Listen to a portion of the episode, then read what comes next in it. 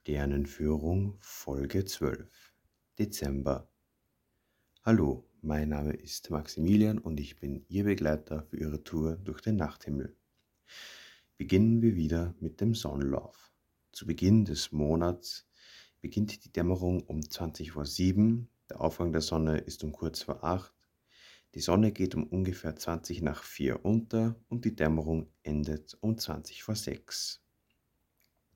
Um die Mitte des Monats herum beginnt die Dämmerung um ungefähr 10 vor 7. Der Aufgang der Sonne ist um Viertel über 8. Die Sonne geht um 20 nach 4 unter und die Dämmerung endet um 20 vor 6. Gegen Ende des Monats Dezember und Anfang des neuen Jahres beginnt die Dämmerung um ungefähr 7 Uhr. Der Aufgang der Sonne ist um 20 nach 8. Der Untergang der Sonne ist um halb 5 und die Dämmerung endet um ungefähr dreiviertel 6. Der Neumond ist am Samstag, dem 4. Dezember und der Vollmond am Sonntag, dem 19. Dezember. Weiter geht's mit den Planeten. Die Venus lässt das Jahr als Abendstern ausklingen. Am 4. strahlt unser innerer Nachbarplanet in maximalen Glanz. Bald nach dem Sonnenuntergang zeigt sich die Venus knapp über dem Südwesthorizont. Die Venusuntergänge verfrühen sich von ungefähr 7 Uhr am 1. auf dreiviertel 7 am 15. und 10 vor 6 am Jahresende. Bis Jahresende geht außerdem die Venushelligkeit erheblich zurück. Am 18. wird Venus stationär und eilt dann rasch rückläufig auf die Sonne zu die ihr im Tierkreis entgegenkommt. Somit verkürzt sich in der zweiten Dezemberhälfte die Sichtbarkeitsdauer drastisch. Bereits am 9. Januar 2022 trifft Venus mit der Sonne zusammen und steht mit ihr in unterer Konjunktion. Mars wandert rechtläufig durch die Waage und wechselt am 15. in der Sternbild Skorpion Schon kurz darauf, nämlich am 24. tritt er in den Schlangenträger. Unter guten Sichtbedingungen kann man ab der Monatsmitte mit Beobachtungserfahrung und möglichst mit Fernglas versuchen, Mars in der Morgendämmerung tief am Südosten aufzustöbern. Jupiter, rechtläufig im Steinbock, kann man am westlichen Abendhimmel sehen. Zur Monatsmitte, genau am 15 wechselt der Riesenplanet wieder in das Sternbild Wassermann zurück. Die Jupiterhelligkeit geht bis zum äh, Jahresende abermals zurück. Damit ist Jupiter immer noch nach Venus der zweithellste Planet am irdischen Firmament. Der Jupiteruntergang verfrüht sich von 20 nach 10 ungefähr am 1. auf 20 vor 10 am 15. und dann auf kurz vor 9 zu Silvester. Damit bleiben immer noch vier Stunden Sichtbarkeitsdauer für den Riesenplaneten. Am 31. trennen uns 833 Millionen Kilometer von Jupiter. Dies entspricht einer Lichtlaufzeit von 46 Minuten. Saturn, rechtläufig im Steinbock, kann noch am frühen Abendhimmel dank bald einsetzender Dunkelheit gesehen werden. Seine Helligkeit geht weiter leicht zurück. Am 1.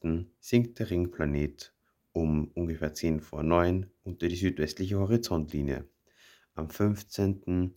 um ungefähr 20 Uhr und am Jahresende schon um 10 nach 7. Im kommenden Monat verabschiedet sich Saturn vollends vom Abendhimmel.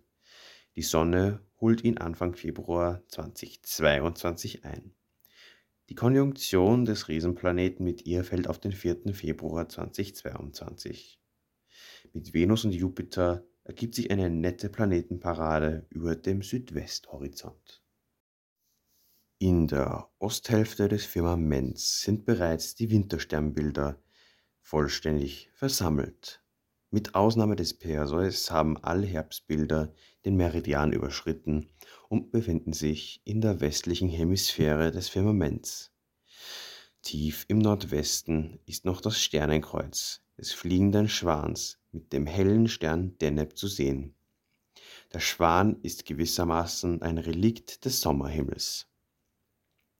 Knapp über dem Südwesthorizont flackert die Vega in der Leier, die bei uns nahezu zirkumpolar ist und daher fast das ganze Jahr über in klaren Nächten beobachtbar bleibt.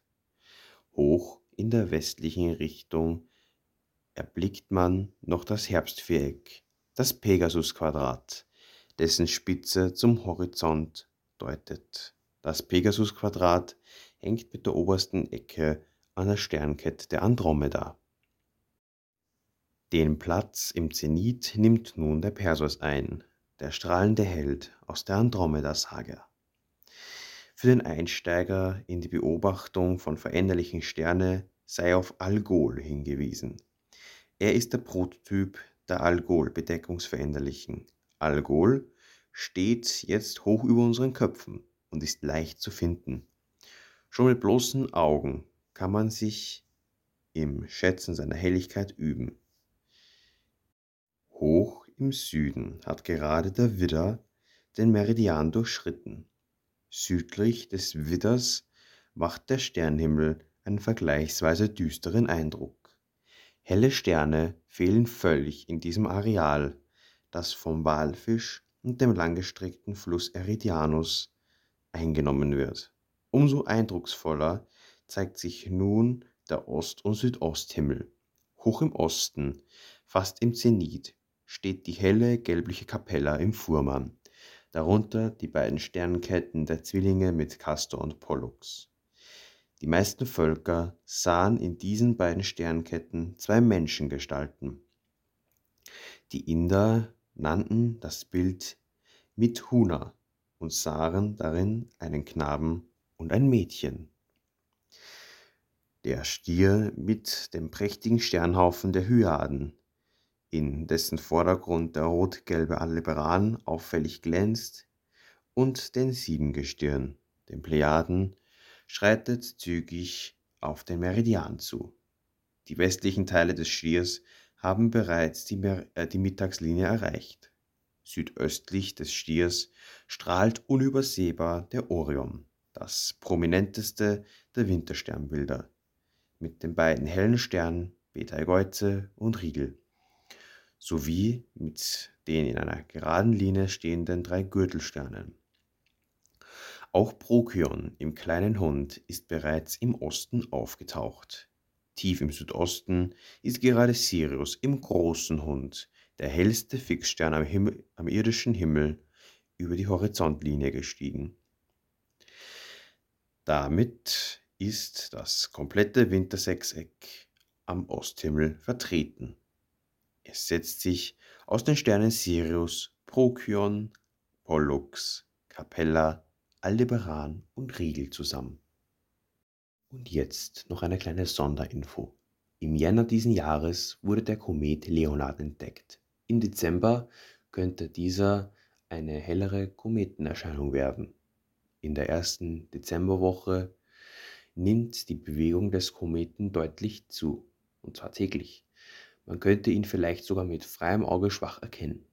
Da es kein störendes Mondlicht gibt, sind dies gute Aussichten für eine Beobachtung. Am 3. Dezember zieht der Komet nahe am Kugelsternhaufen M3 im Sternbild der Jagdhunde vorbei. Danach wandert der Komet in den Bärenhüter und ist in der Nähe des Arcturus zu finden. In der zweiten Dezemberwoche erreicht der Komet seine Erdnähe. Es bleibt jedoch weiterhin spannend, ob man den Kometen nur schwach oder deutlich heller sehen wird. Er bewegt sich nämlich immer schneller Richtung Horizont. Daher wird es immer schwieriger, den Kometen in der Dämmerung zu finden. Am 12. Dezember, dem Tag seiner Erdnähe, wird der Komet höchstwahrscheinlich nicht mehr zu sehen sein. In diesem Sinne wünsche ich euch allen viel Glück beim Beobachten des Kometen Leonard. Ich hoffe, euch hat diese Folge wieder gefallen. Ich wünsche euch weiterhin klare Nächte. Auf Wiedersehen.